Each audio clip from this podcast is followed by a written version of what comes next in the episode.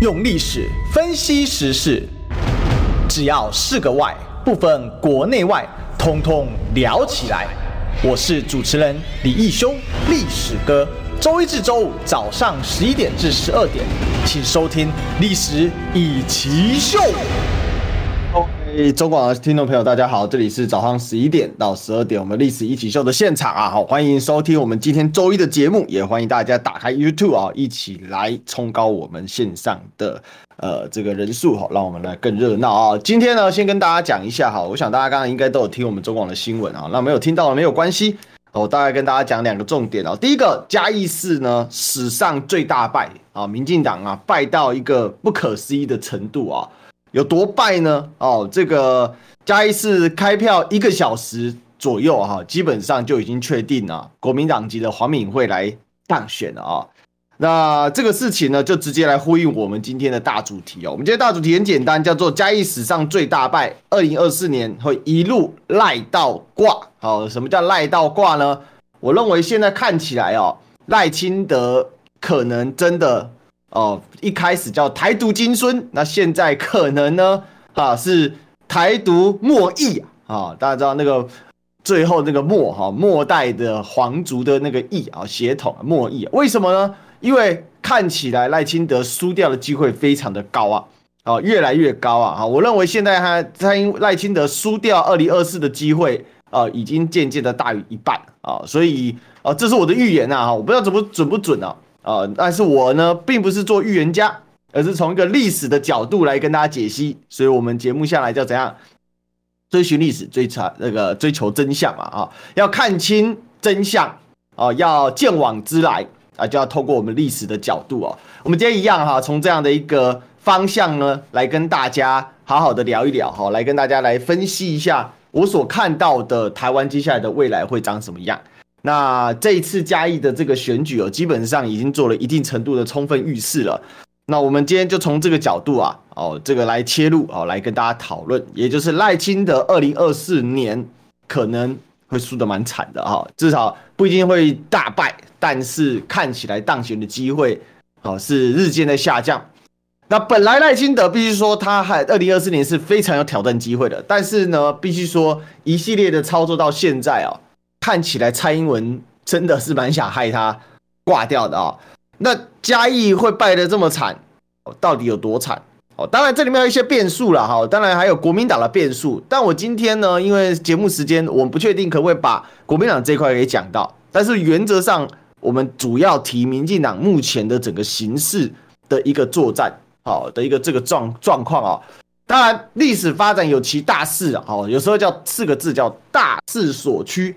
大势所趋的结果啊，有的时候非人力所能抗击之啊。但是里面当然每一个人他的个人意志呢，都会汇集众志成城，变成这个历史的大势哦。那为什么会一路赖到挂呢？首先，我们回到一开始所讲的。嘉义的史上大败有多惨？跟大家讲，真的是惨到不行哦！这叫什么？嘉义不但没有止败，还有是更加败啊！也就是说，止血未成，放血更大。好，所以这真的是蛮惨。为什么呢？第一个，这是史上第一次啊，中华民国迁到台湾以来，第一次在所有的投开票所，在西部地区哦，东部地区，据说花莲。目前这个徐正伟好像有达成过所有投开票所全胜的这个记录，但是在西部地区啊，从来没有县市达成过。但是呢，这一次李俊毅啊，哦，真的是达成史无前例的第一次，他在所有投开票所都输给黄敏惠，甚至有些投开票所连五十张选票都没有啊。那这个真的是不可思议的状况，而且呢。投票率呢，从六成上一次啊，六成六成七啊，就是六十七点九一趴，掉到这一次是四十三点九九趴。简单来讲，就是上次将近六十八趴的得票率，而这一次只有四十四趴左右，将近四十四趴的得票率。结果呢，黄敏惠的得票竟然还从五万八千五百五十八票，百分之四十一点一八的得票率呢，冲到了五万九千八百七十四票，也就是他得票率还往上升。呃，他的总投得票往上升，但是投票率跌了二十几趴，好，得票率跌了二十几趴，跌了二十四趴左右。然后他的得票，他的总得票还往上升，那他的得票率呢，从四十一点一八升到了六十三点八趴。哦，这真的是只能说这个这种败法是已经，这个已经没有办法说是这个叫什么啊？这已经没有办法说是说基本盘什么的，这已经等于是溃败哦，是整个溃散掉，所以整个形势对目前民进党来讲不利是在哪里？不利的原因很简单，因为现在是连一个基本要能应战的阵型都没有。理论上来讲，在嘉义，民进党应该还有一个基本的装脚盘，应该还有一些基本的抵抗力才对。而且，在一个整个民进党这么低迷的状况之下，其实民进党的各大山头还是有下去嘉义帮忙辅选嘛。你看，包括赖清德准备要来接党主席。因为他现在同额竞选，所以他一定笃定是下一届党主席的哦。我们可以说赖清德是准民进党党主席了。那在这样的一个情况之下，还是没有办法止住整个民进党的溃逃、整个溃散的这个这个状况啊。那当然一定有人说，那黄敏惠真的史上最大是吗？因为有的时候大家去了解，第一个嘉义市是严选哦。它不是一个跟大选同一时期的。什么叫延选？就是它的选举期程是往后延长的。那原本大选日期确定的情况之下，它会带动大家一起回乡去投票，而且整个社会有一个预期氛围。你说，哎，那那个礼礼拜六跟礼拜天投票有什么差别吗？啊，或者什么差？那个延选啊，不是都是假日吗？其实还是有一些差别的哦。因为投票日的话，老实讲啦，很多都市内的。一些中小企业，尤其台湾的中小企业占全体雇员的七成嘛，哦，那大家老板们也会比较识相的哦，就是这一天不会那么要求员工们要加班或什么样的状况，所以这样的一个状况，哦，它不是补选，它叫延选，哦，就是说它是延后选举，但它其实效果等同补选，也就是它是非大选日的一个选举了。在这样状况之下，有很多人可能要排假要干嘛的，他就错过，他根本没办法投票。再来，整个气氛也不热，他也不会让他在情绪上想去投票。你就想，二零一八年的时候，嘉义的投票率可以冲高到将近六成八，呃，六七点九一，而这一次连所谓的四成四都保不住，所以是这个样子，是这样的整个状况。那你说黄明惠投票率没有投票没有增加多少？但你要看他得票率从四十一点。一八暴升到六十三点八，可以这么讲啦。黄敏惠就算他在嘉义的政绩好，就算再好好了，但是他还是面临一个很基本的问题。第一个，老面孔，已经第四次；第二个，他是有史以来任期破天荒的长，因为他已经当过十三年的嘉义市长，再怎么样也会疲乏吧。哦，换人做做看，当年胡志强就是这样挂掉的嘛。可是，在这么这一些所谓传统。民主选举里面不利的因素，黄敏惠也可以突破这个。那当然有他自身政绩的优势，那但是也有整个大环境的一个状况。什么样的状况呢？也就是说，整个目前来说，民进党的气势是溃散，这个的重疾远比一二六来得更严重。而你说你这样是放大嘉义的选举吗？好，我们今天从一些因素来做检讨。哦，这绝对不是什么过于乐观或过于悲观的问题，而是我看到了一个历史的趋势在走。我很早啊就已经在本节目预告过，民进党会在二连败。好，那现在呢？现在是第二败。我说的再二连败是指嘉义市长补选跟台北市立委的补选，他会双败。我不是预言家。那我要先讲啊，历史跟风格现在是这样，我绝对不是预言家，我不是拿一颗水晶球在摸啊摸啊，你知道？哎呀，这个水晶球啊，告诉我未来在哪里呀？还还是抽抽塔罗牌，对不对？好像那个塔罗少年黄琦呀，好，当年诈骗阿扁那个黄琦有没有？啊，最近又出又出山被他告了啊，因为为什么？因为他跑去诈骗谁呢？他跑去他跑去诈诈骗啊孙安佐的爸妈，那个艺人迪英他们夫妻啊。对不对？他现他现在可以诈骗到那边去。那抱歉啊，我不是诈骗犯，哎，也不是预言家啊，这个时候 fortune teller 不是啊，呃，不是那个算命仙，我是纯粹从一个历史的趋势去看待那样的一个洪流的一个过程哦。也就是说，一趴接着一趴，有时候政治是这样，跟战争一样，选战选战嘛。战，什么是战？战争要靠气势，气势一触即溃。哦，那这样的目前目前的状况就是，民进党完全没有办法整理好这样的一个气势。这样的目前的气势对民进党讲不仅是低迷，而且是连番放血。因为这可以做对照吧。二零一九年当时有四大立委补选，民进党就是在一场一场一场的补选当中，慢慢的把气势给拉回来的。那显见的目前来说，从一二六的这个地方大选、九合一大选之后，主要会出现三场选举嘛。第一场就是这个嘉义市的延选。哦，我要讲就延选哦，用字要精确，延后选举。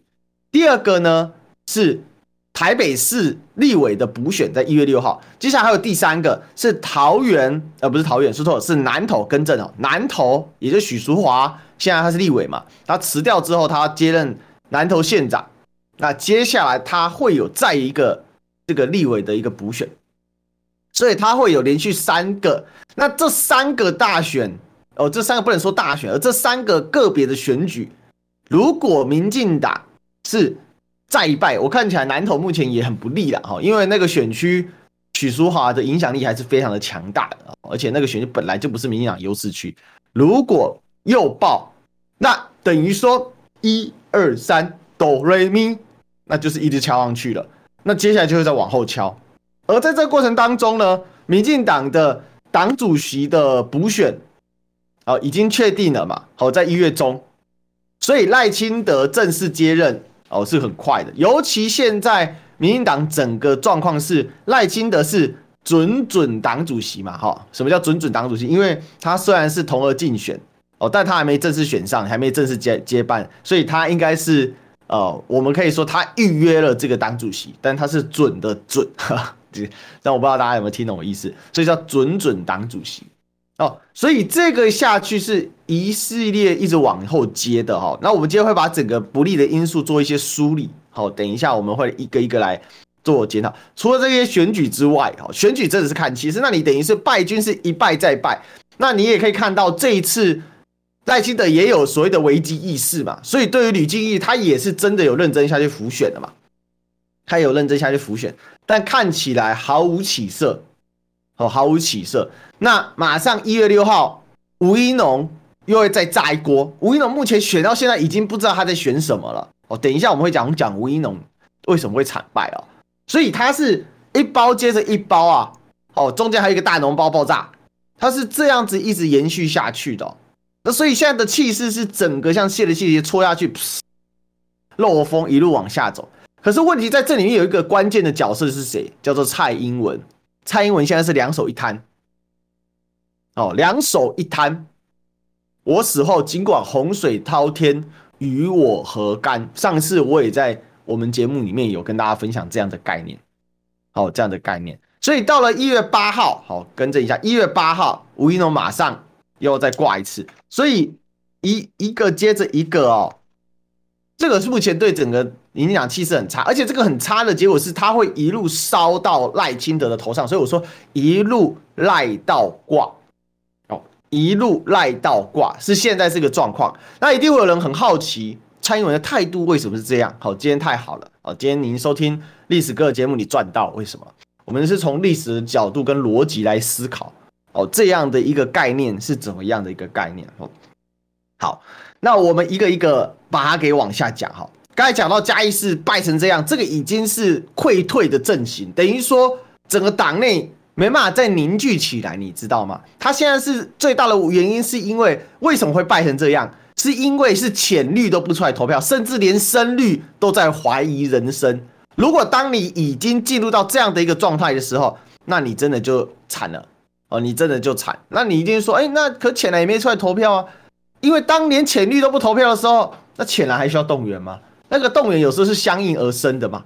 哦，那现在的状况是，他现在在嘉义所呈现出来是整个是连组织盘的涣散，也就是说你要把你最基本的组织给叫出来都有困难。因为我常讲哦，四成是一个天线，不管是蓝的绿的哦，在大多数会有翻盘机会的地区哦，你的所谓的四成是一个天线啊。也就是说，除了那种铁色之外啊，比如说你说马祖，马祖那不可能，不，民进党短期内几乎没有什么机会，金门民进党短期内几乎没什么机会。但是在这个西部各县市，基本上都还有一定程度发盘。如果说四城县守不住，那就代表一件事情，你是散掉的。那这一次很明显嘛，这么低的投票率，那李俊毅是连四成都拿不到，那是代表说整个散掉的。好，那散掉结果是，那你接下来怎么办？我认为目前蔡英文两手一摊，他不管，他就是不想管。这也符合赖清，这也符合蔡英文的个性啊！哈，蔡英文个性就是，当他遇到重大困难的时候，他就开始不说话了，而且他会更加不说话。那你们下面就去玩。玩玩玩玩玩到最后，结果他始终保留最终决定权。先把我这句话记起来。好，等一下我们一起来解释。好，这第一个不利因素在嘉义这里是溃退到连组织都散掉。第一件事，第二件事情是高虹安案。哦，很多人说高虹安案有这么严重吗？好，这我这我还真的是觉得蛮扯。昨天啊，昨天我这个去。这个新北参加这个世轩哦，陈世轩嘛，好，这我们好朋友哦，他的这个圣圣选的感恩餐会啊，他跟呃，那那我们去参加，那因为从市区台北市区搭搭电车过去，其实蛮远的，因为他办在那个新北产业园区那边啊。那一路一开始，其实我也我就想说，我在车上，其实我在看我的东西啦，哈，因为晚上回来我还要直播，所以我要做点功课。我就没看我的东西，看着看着看着，但是因为真的蛮远的，而且再加上塞车哦，所以整个路程大概花了应该半个多小时吧。哦，那你也知道，你久就是计程车司机就会跟你聊天。那这一次计程车司机蛮特别的，他是一个比较年轻的年轻人哦，那他也是一个爸，一个孩子的爸。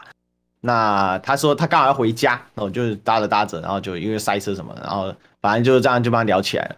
然后他就哎，我们就聊到一些，说你怎么会去那里啊？这么偏僻啊？我就说哦，没有了，我们是做媒体的啊，因为刚好有。这个好朋友胜选了，那去参加一下餐会。他说：“哦，我以为你参加喜宴哦。”那就闲聊。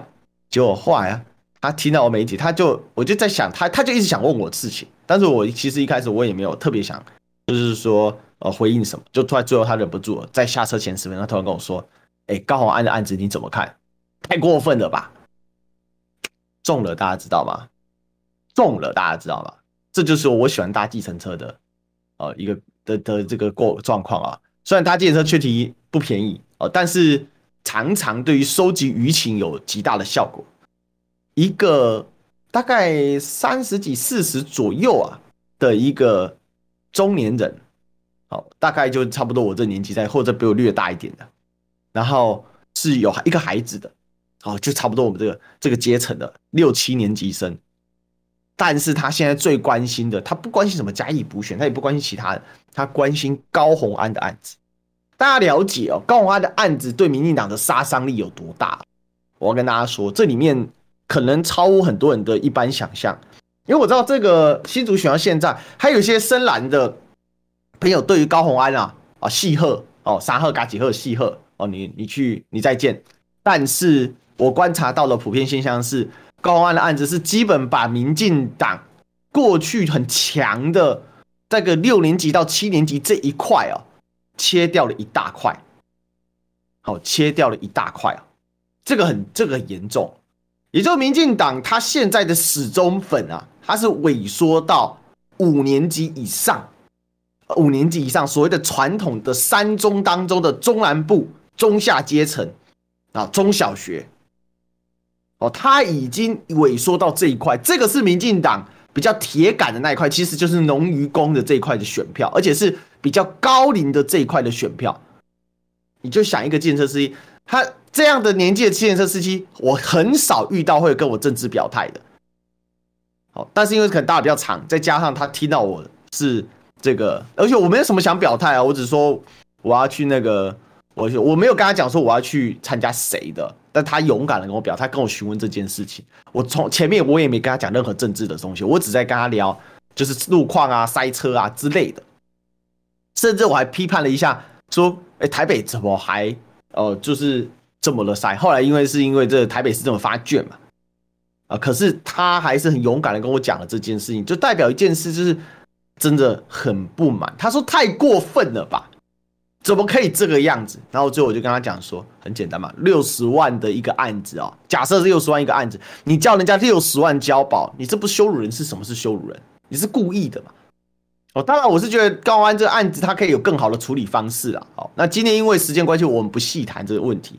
但是你可以看到铺天盖地的还在打。后来我看他刚好在一个等红灯期间哦，哦，他刚好他的手机这个他可能在滑那个路线，然后不然跳出了一个他之前检视的窗格，刚好我刚好瞥见，我没有故意看他的水，但是跳出来是什么？他看到的是四叉猫在送海鲜粥这个新闻，你知道吗？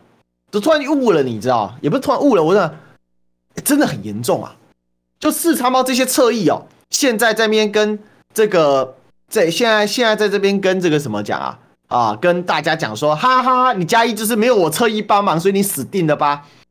哦，你侧翼可以继续没问题哦，你民进党侧翼你可以继续没问题，但是我告诉你，市井小民开计程车他怎么想啊？他看到那个四叉猫，他后来果然果不其然讲完，刚刚我跟他讲完说，刚好案案子就是一种羞辱，是故意的哦，在这个是把司法跟政治一起混着一起弄，哦。他果不其然，他马上开骂四叉猫。他说：“哎，那个四叉猫好过分哦。”然后我就说：“对啊，PTT 不是都在骂他？我说四叉猫那天送海鲜粥三十万嘛，他跑去地检署外面，然后拿三十万海鲜粥去送那一些所谓记者媒体，然后说，然后他是在关心大家。这现在已经，我告诉大家，你这些侧翼，你不仅不反省，你还在加深，你还在撕裂。”原本你的潜在选民、啊，我可以这么说啊，因为这个所谓的七年级、六年级，其实是吃抗中保台芒果干吃的最深、最毒的一块啊，我深有感受啊，自己的高中的同学、好兄弟哇跳呗，天爹啦，哦，好兄弟真的，因为我们做这个直播质疑民进党，我变成中共同路人，我真的没有想到。然后我们现在联络变少了，心里有疙瘩，因为这次吵架，我也没想到他他以前他是他是科粉，他竟然被洗到说他不是科粉，他已经脱科了，你知道吗？他觉得这个现在要支持民进党才能抗中保台，所以我跟大家讲，本来六七年级是你最铁杆的一块，结果民进党他到现在四叉猫这些侧翼。不仅这边哈哈，你看你嘉义说，因为我们没侧翼，我跟你讲，你侧翼再下，你输更惨。不仅不打紧哦，但你知道，只是赌来发了一篇文说哦，正规军不是很会？哦，那我就看你只是赌你有多会？哦，没有关系啊，我是认为这样也好啦。哦，就代表侧翼跟民进党现在是魔鬼的交易啊，就是侧翼跟民进党，你们两个总要选自己选一个人出来死了，看是要谁切腹，就这样子，就是你民进党要不要跟侧翼切了啊？终于。哦，那但是现在你可以看到，当然这是个个案，但是事实上这次个案是直接呈现了我在网络上观察到，因为大家知道历史是做网络起家的嘛，所以我对网络的舆情我是非常了解的。这是这样的一个反反应，所以高虹安案对于民进党的杀伤力，潜在的杀伤力是更高的。所以这个是除了接这三场，也就是一二六到呃二零二四中间三场选举啊，也就是嘉义市长严选哦。这个昨天十二月十八的，接下来一月八号台北市立委补选，再来我们还不确定日期的哦，可能大概也许应该会在二三月左右的哦，台南县立委补选之外的延长战场，而这一个战场它是反复反复，你每开一次庭，不是高虹安往深渊掉，而是你民进党。往深渊再掉，而且你的侧翼目前来讲头非常的铁，他们就是要把高虹安给掀翻，因为他们想要复制 We Care 高雄推翻韩国瑜的模式，把新竹给抢过来，证明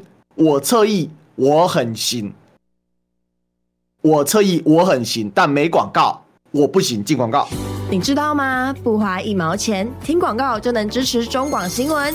当然，也别忘了订阅我们的 YouTube 频道，开启小铃铛，同时也要按赞分享，让中广新闻带给你不一样的新闻。用历史分析国内外，只要是个“外”，统统聊起来。我是主持人李易修，历史哥，请收听《历史易起秀》。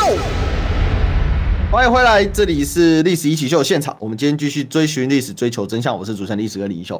我们刚才谈了哈，今天的主题很简单，二零二四一度赖倒挂，民进党可能会烧到赖清德身上。我们刚才一层一层哦，听历史哥的广播就是这样哈，进这个血脉喷张，一一弦扣一弦，你一层一层听下来你就懂了。前面我提了，嘉义的大败是阵型摧毁，而且赖清德其实初步的声誉也赔进去。等一下我有数字补充这个，再来高虹安案普遍引起六七年级的重大反感哦，这个而且接下来每一次开庭。你就每一次鞭笞你自己，然后侧翼就更加的狂妄的去蹂躏高虹安，哦，更加蹂躏高虹安。所以原本我认为高宏安没有用政治去处理这件事情，对他来讲，他这四年的新竹市政确实会很难处理。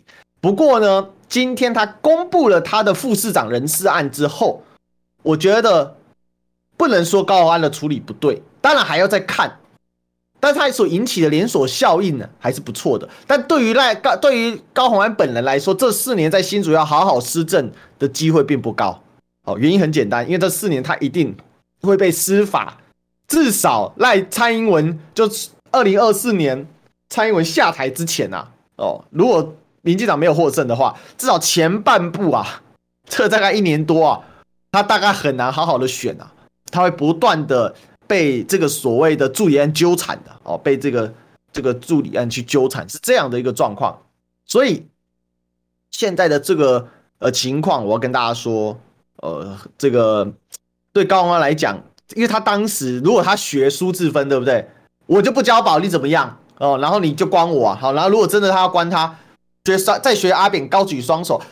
要破坏司法破坏，好，那高虹安就就就怕死了，好，这个是我原本预想的。不过这个事情我们今天不深谈啊，哈，就是因为这是一个政治加司法的组合拳，哈，你要用政治政治把它打回完全变政治案件，这事情对高虹安来讲，他会有一个保护伞。但他现在很明显，他是要用司法的方式，包括他的新的呃委任律师是前黑金组的，但是他的副市长这次选了一个非常厉害的，啊，所以非常厉害的谁呢？哈，他选了一个高检署的，啊。副高检署的检察官叫做蔡立青哦啊，不是那个谢龙介 之前算那个蔡磊谦，蔡磊谦哈，不一样的人哈，只是声音那个音刚好类似哈，蔡立青哦，那呃这位他找检察官来做副市长，很摆明的就是好，大家玩是不是？大家一起玩好，所以这样子对于高安在政治施政上不见得有利了哈，因为基本上他的施政就跟随着司法调查啊挂了非常高的。呃，一个关系。是整体来讲，在于后续的政治效应，这个事件可能对民众党不见得有利，但是呢，这个整个环境对民进党就不利了哈，因为你就变成在司法上面彼此纠缠，那司法不是一次选举解决的，司法是要一直开庭的，你每开一次庭，那这事情就炸一个出来，哦，他就是不断的反复、反复、反复，哦，这样子去折腾的话。那对于高虹安做市长不见有利，他他就是一直在跑法院嘛。但是就整个形势来讲，对民进党就是你不断在刺激所谓的年轻人对你民进党不信，尤其是你的中间支持者，就是你这个比较稳定的六年级、七年级这一块。过去在六年的这个民进党六年多的民进党执政当中，吃满果干、吃好吃满的这一块，本来这一块是还是潜在的中华民国的支持者啦。哦，但是在这几年的摧毁当中，这块已经从中华民国渐渐移动到中华民国台湾去了。哦，这次它是往这边动的，而这一块也是所谓馆长的支持者的主力啊。哦，就是馆长支持的主力，因为馆长也是这个年纪的嘛，哦，他也是六年级生嘛，就这一块，这一块也是目前台湾最后一块拥有比较大的人数的。哦，因为从七年级之后，从八年级开始是逐年少子化，人口是一年少过一年嘛，哈。啊，也就是啊，然后用基尼北蒙基尼接了，好，所以这一块是一个主力，而这一块对蓝营，因为过去那一个六七年，就吃了这么多芒果干的情况下，其实对国民党一直是有疑虑的。结果没想到你民进党这样玩，哦，那你就民众党他的支持者是非常偏科的，大家知道吗？哦，不是偏柯文哲，当然也是这这是柯文哲党嘛，哦，但是我说偏科是说它是一个非常态性分布哦的一个状况，但是你这个就切这个好，这个。好，这个是这样的一个一个状况，也就是你会使得本来中间或者浅绿，还有甚至一部分从浅蓝移动到中间的这样所谓的六七年级的消失。再来第三件事情是什么？吴怡农在一月八号的惨败哦，看来已经是可以预示了。今天啊，冯世宽又跳出来补枪了。冯世宽呢？好，我们的这个大鹏部长，对不对？现在在做退退服会主委啊。这个有人问他说：“哎，吴怡农主张取消松基啊，你怎么看？” 然后冯世宽直接说：“怎么可能取消松基？那要国军干嘛？”包括之前冯世宽大骂吴怡农是渣男、啊，我是觉得大鹏部长啊，真的是军人，你知道吗？在这边跟着给他一个赞，因为。从这边就可以看出一件事情的啊，冯世宽，他真的是一个爱国的好将领，他真的是一个爱国的好军，真正的爱国。虽然虽然一定会有人质疑说，哎，他过去不是国民党的色彩，然后跳过去民进党当官是怎么样？但是此时此刻，其实内阁改组过年之后，必然像冯世宽都很可能会下去。因为民进党现在位置不够分，这一些所谓借将而来的，可是我认为他也没在在乎个人去留了啦。哦，他就是说他该讲的话，哦，真的是最硬的哈，真的是最硬的。就是也就是说，这个官并不是他自己去求来的。我认为冯世宽这一任的官不是他自己求来的，而是民进党需要一个冯世宽来镇住整个军中啊。哦，所以大鹏当然说他不是针对人嘛。但他就事论事嘛，就事论事就好了。大家现在所要想看到民进党官员，不就是希望你就事论事吗？我们还没有讲凤梨酥的事情嘛，凤梨酥的事情这也是一刀啦，哈，这个刀有很多啊。我们今天刀真是讲不完。这我我我在这边真的要给冯世宽一个赞，我我公开称赞冯世宽这大鹏部长，好，这超过一百分不是说假的。现在当朝还有这种官真的不容易，他不是跟你说你他你你他差的老百姓什么？老百姓绿的，抱歉啊，我不姓绿啊，我还照样姓我的冯啊，照样姓我的国军啊，啊一样就照他的说法，为什么不能取消松基？因为松基不是民用机场而已啊，它是军民合用机场，它是守卫拱卫首都最重要的机场，所以在冯世宽身上，我看到中华民国国军的军魂哦，依然在这边。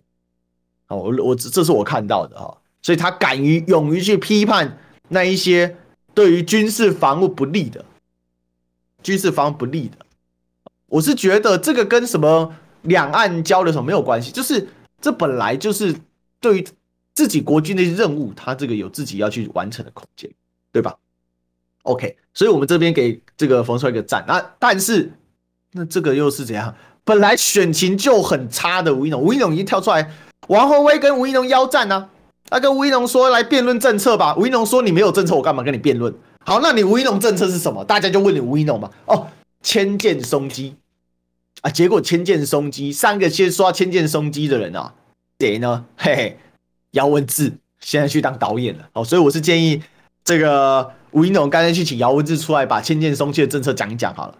哦，不仅是这样，还被空军出身的冯世宽啊。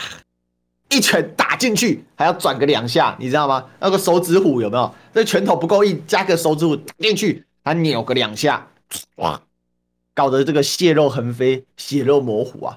哦，真的是脓包啊！哈，真的是脓包，空心蛋。其实我不太愿意用这个词去形容一个人，但是不是我们要批判他什么？他今天是不是脓包？我一定要澄清一下一些立场啊！这跟他是不是绿二代没关系，我当然很讨厌绿二代。其实我我对所有的官二代都天然不带好感，这很正常嘛，因为我家不是官二代，我家没人做官啦，这是正常嘛。我是站在一个市井小老百姓的一个态度角度去看的嘛。你们今天来做这个媒体，这是一件很幸运，真的是大家的支持跟爱戴哦，所以历史给我这些机会啊，这个小弟有在这边机会帮大家服务，所以我们当然讨论一切的特权，讨论一切的所谓的权力的傲慢，但是。如果说你今天能够把你的职任给做好，你们家的家学不是让你学着傲慢，不是让你学着所谓的滥用家族的势力，而是谦卑的去学习，然后呢去选举获得大家的支持，那自然不会有人质疑你二代的身份嘛。哦，不然就现在台北市准市长，他他还不是二代嘞，他是正四代，从他阿祖开始就在当总统了，按照怎么说？对不对？那为什么他会赢？那当然，很多人说啊，他蓝色是不是？那这个赢得很容易吗？其实也没赢得很容易啊。上一届立委差点受到一样受到吴怡农的严重挑战嘛，是吧？所以今天对吴怡农的质疑啊，跟他这个绿二代并不完全关系，而是因为他所表现出来的就是他还真的就是靠二代的关系，他就是个绿二代哦，他是个正二代，靠了正二代的一个关系，然后来获得这一个补选的机会，然后在那边嚣张跋扈，对记者发怒发飙哦，人家问他要不要辩论，他北干不敢离辩论哦，这样的一个状况，不就是这个，不就是这个样子吗？哦，所以其实今天我们看到的吴一农是挂了啦。我认为吴一农是挂了，而且会惨败。啊，什么叫惨败呢？就是如果说他一样是以在低投票率之下，然后跌破四成的得票率，那就惨败。其实基本上，如果跌破，我认为啦，哈，四成二到三这条线就已经是已经是大败了。那如果跌破四成的话，那真的是惨惨败哦，真的是惨败。那会不会这么惨哦？当然我们还要再观察。但我看起来，这个时候在嘉义市长大败的时候，冯世宽要出来扇他巴掌，而且要讲哦，冯世宽跟其他的内阁官员有一些差异啊。哦，就是说像苏贞昌这些是色彩分明啊。冯世宽在民间上面他的知名度还算不错，因为他真的太特殊了嘛。而且而且，因为他当过国防部长。社会上大多数的男生还是有当兵的啦，哦，那大家多多少少会去注意一下现在国防部长在讲什么，而且很多人是要教召的哦。那他是作为一个前国防部长，现任退伍位的主委，他的影响力自然比一些这些这个搞笑的部长们哦还更有影响力，还更有关注。再加上他讲话个人特色很强，所以这件事情是他的扩散范围可能会跨出。政治圈，这个是冯世宽这一集重击的关键哦。那这么多不利的因素汇集到现在，我们讲了三大点了。那有一点还没讲到，就是广告还没进。我们先进广告。听不够吗？快上各大 Podcast 平台搜寻中广新闻网新闻，还有精彩节目都准时推送给您，带您听不一样的新闻。中广新闻。用历史分析国内外，只要是个“外”，统统聊起来。我是主持人李易修，历史哥，请收听《历史易起 SHOW》。欢迎回来，这里是《历史易起 SHOW》的现场，我是主持人历史哥李易修。我们今天继续来追寻历史，追求真相。今天就谈一件事：二零二四一路赖到挂。啊，原因很简单，我们刚刚已经讲了几个非常不利的因素，当然还有一些其他的因素。不过因为时间关系，我们最后一趴。我们集中一下火力，好，来跟大家讲一下我的判读是什么。好，第一个，吴怡农会输得很惨吗？目前看起来算差八趴，但是到时候投出来会差多少，这我们不敢肯定。但是我认为，民进党现在最主要原因是他在年轻人的支持度大幅的下滑崩盘，那这个会是吴怡农最惨的状况。也就是说，他的主要选民的分布是在年轻人这一块。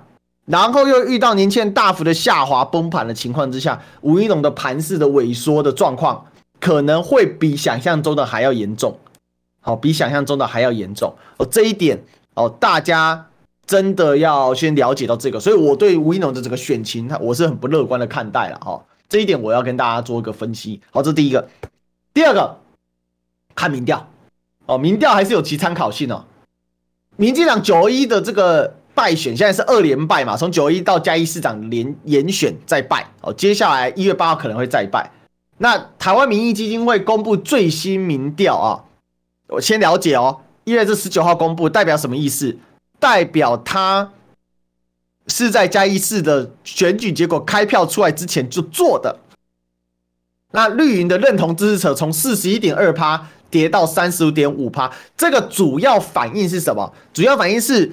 嘉义严选之前，绿营相对低迷的气氛，但是还没有遭到嘉义这个结果的重击。先了解一下，台湾的民意本身很西瓜，它会倒来倒去，所以你看，抓住西瓜风向的人永远在上面，人气红不让。比如说我们的馆长陈陈志安先生，对不对？他他可以偏来偏去，但是大家喜欢喜欢看那一颗西瓜滚来滚去，有没有？这个台湾人的一个特色。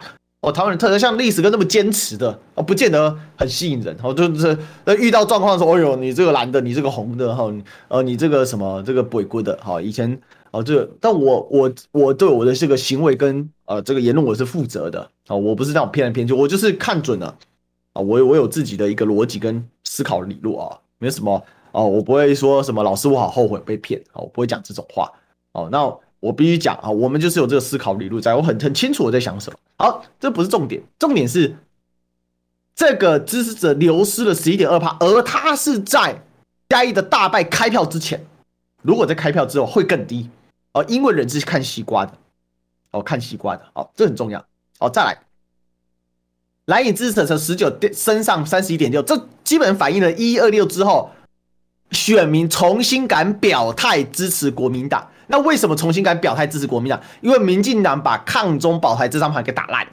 好，这个打烂的因素有很多了，我们今天不讲了。好，没有时间讲。打烂因素很多，但我今天不讲。但重点就打烂，所以民进党一定发生，这尤一龙提出来的哦。民进党一定发生什么大事，恐致大崩盘，这个会影响二零二四总统及立委选举哦。好。那他的，我认为他的这个提问也是蛮重。他说，目前国内有两个主要政党，国民党与民进党，请问哪一个政党理念主张跟您较为接近？这代表一件事情啊，台湾人所谓的台独啊，台湾人所谓的中华民国啊，台湾人所谓的什么统派这些东西啊，都不是坚定不移的。有坚定不移的人，有，绝对有。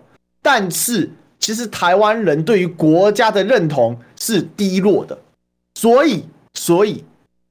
才能够每次选举主打国家认同嘛，对不对？因为你就看风向打就好了。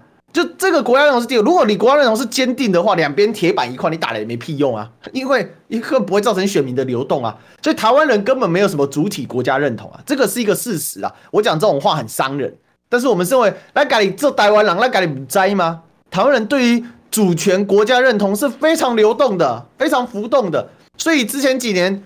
当这个抗中保台意识高涨的时候，亲日亲美等同抗中保台了，一大堆人变成日本今日份的精神日本人嘛，所以他每天说日本好话，说什么日本，呃，我最近还看到很夸张言论，什么日本扩军对亚洲的稳定是有帮助的，对吧？所以这个东西，这个我从历史观察，这没有什么对或错了哦，这个就是一个很很历史做研究历史的人的一个基本的观察的道理，所以它就绝对是流动的哦。但是这个是游云龙他们，我认为游云龙他们，因为像是这些前辈，他们主要是以坚定的支持台独嘛，哦，他们是生，他们有他们自己心中理想，所以他们会看不出来，因为他们被意识形态蒙蔽了。你也可以说历史哥意识形态不明确哦，我并不是这样，而是我收起这些意识形态，我做个观察者，所以我把答案跟你讲，这个流动的过程。所以现在的状况就是，大家不用害怕什么啊、抗中保台会不会又成为二零二四的主轴？现在看起来这样一路流过去就挂了。所以游立勇很感叹啊，刘一勇感叹的是什么？过去三个月等同民进党的两两百多万，两百将近，他说两百四十三万的支持者大量出走啊，直接崩盘下去，急速下去。所以他说这个叫沧海桑田哦，也就是八百一十七万票。上次游一勇其实在有台节目他就讲过了，八百一十七万票一口气掉了三百万票，因为台湾人的认同真的是流动的。真的是流动的，非常流动。你说今天是做台湾人，明天做中国人，后天做华人，在后天做日本人、美国人、荷兰人，台湾人就随随便嘛。所以台湾人以出国移民为荣嘛，这没什么好说。所以这个就牵涉到一个关键的，赖清德目前的民调为什么会显著落后？那道理很简单，因为目前来讲你做的太烂，你现在已经动摇到我生活的基本盘的时候。台湾人就迅速抛弃你什么台独金孙这块牌子，不仅不香，而且还臭，这就是赖清德面临的困境。还有，因为赖清德现在是准准党主席，所以现在开始每一个民进党的败选都算在赖清德的头上，包括李俊毅，接下来的吴怡农，再接下来的，而且一步一步加深。所以赖清德接的是一个全盘烂摊子。那蔡英文在想什么？蔡英文根本没有要放权。关键来了，蔡英文没有要放权，这我们之前节目有讲过，蔡英文没有要放权，为什么？他反而想更集权。苏贞昌没有想下来的一个欲望，这个今天已经有新闻出来了。苏贞昌最近还排了很多很多的行程，还跟总统会谈等等等等，但看起来蔡英文就是不说话，所以现在有可能。把赖清德搞烂。那苏贞昌如果真要下，只有一个可能性，也就是苏贞昌保留一个挑战，挑战什么？挑战总统大选的机会。那如果是这样，那你首先要把把赖清德搞掉嘛？那怎么样把赖清德搞掉呢？就是赖清德就是一个败战的党主席，他就是一路败，他上台领导就是一路败，支持度低迷不振，然后整个策略方向走板，所以蔡蔡英文一副个放手，全部让你去死。那现在相传谁要阻隔呢？顾立雄，用顾立雄阻隔，为什么？因为顾立雄现在党政人士说，这个顾立雄的色彩不是这么的明确哦，他没有这么清楚的一个党政的色彩。竟然用这种这种方式啊！哦，那这个这个东西其实很明确，因为这个是有报道的嘛。这个是今天《工商时报》的报道啊，今天的《工商时报》的报道，一月十三号顾立雄要组阁啊。那也就是说，我整个党内的权力我安排的妥妥当当的，我整个党内的权力我安排妥妥当当，这一些败战组的通通进来，然后谁来当副阁揆呢？他会用前副总统陈建仁，陈建仁绝对是蔡英文的心腹，完全复刻赖清德上一次组阁的模式，还有这次苏贞昌当时用陈其迈当副副阁揆，谁的主意也是蔡英文主意。蔡英文很特殊哦，他有一个点，他喜欢把用副手、用机要、用秘书来牵制你，他敢给你位置。但是他也会借此说：“OK，那你副手用我的人，你的阁揆，呃，你的这个机要要用我的人。”这个今天可能没有时间完全展开，所以现在赖清德同样的手段，孤立雄就是一个稻草杆。真正的阁魁的权力会集中在，如果孤立雄阻隔，然后陈建仁既然做副阁揆，会集中在副会陈建仁身上，因为根据之前。所谓的总统府密件，我不知道大家还有没有印象？有印象的话可以回想一下。当时阁揆是苏贞昌，但是在总统府密里面报告讲话的人都是当时的副阁揆，叫陈其迈，而且包括苏贞昌的办公室主任叫黄志达，都被蔡英文给收服了。而黄志达跟了苏贞昌跟了一二十年之久啊，这个就是。这个就是蔡英文的惯用手法，所有人都进来，每个人都有位置，但是真正权力我牢牢掌控在我手上，我的这些副手、副摊都是我的人。当然，因为八百一十七万票他大膨胀之后，所以他很多他直接换成自己人。现在很多他的自己人会下去，以退以以退为进。蔡英文的标准手法以退为进，党主席我让给你赖清德，阁揆我放个顾立雄架空。因为为什么大家说顾立雄可以？因为顾立雄以前是谢系的嘛，他没有很明确的党政色彩嘛，哦，所以就放空。然后呢，这个现在大家呢，哦，要争哦，没有关系，每个人都有位置哦，林佳龙、林佑昌哦，每个人潘孟安，每个人都有位置。郑文灿，郑文灿一定有位置，你放心。这就是蔡英文的经典标准款手法。所以呢，这样的结果就是民怨完全没办法宣泄，而民怨会报复在谁身上？会报复在未来的准民进党的总统参选人赖清德身上，而赖清德就会这样子开始臭，而苏贞昌呢，借势隐遁，准备酝酿来参加总统的初选，好，然后接下来借势而上，赖清德越来越臭，而苏贞昌因为已经退出第一线了，就只臭。这是台湾人嘛？台湾人很厚道，就是这个样子。所以我说一路赖倒挂，但赖清德最终还是会出现，可是他会是一个伤得很惨，党内不团结，蔡英文不放权，然后大家呢又把怨气报复在他身上的赖清德，所以叫做一路赖倒挂。好，今天聊到这里，我们明天再相见，拜拜。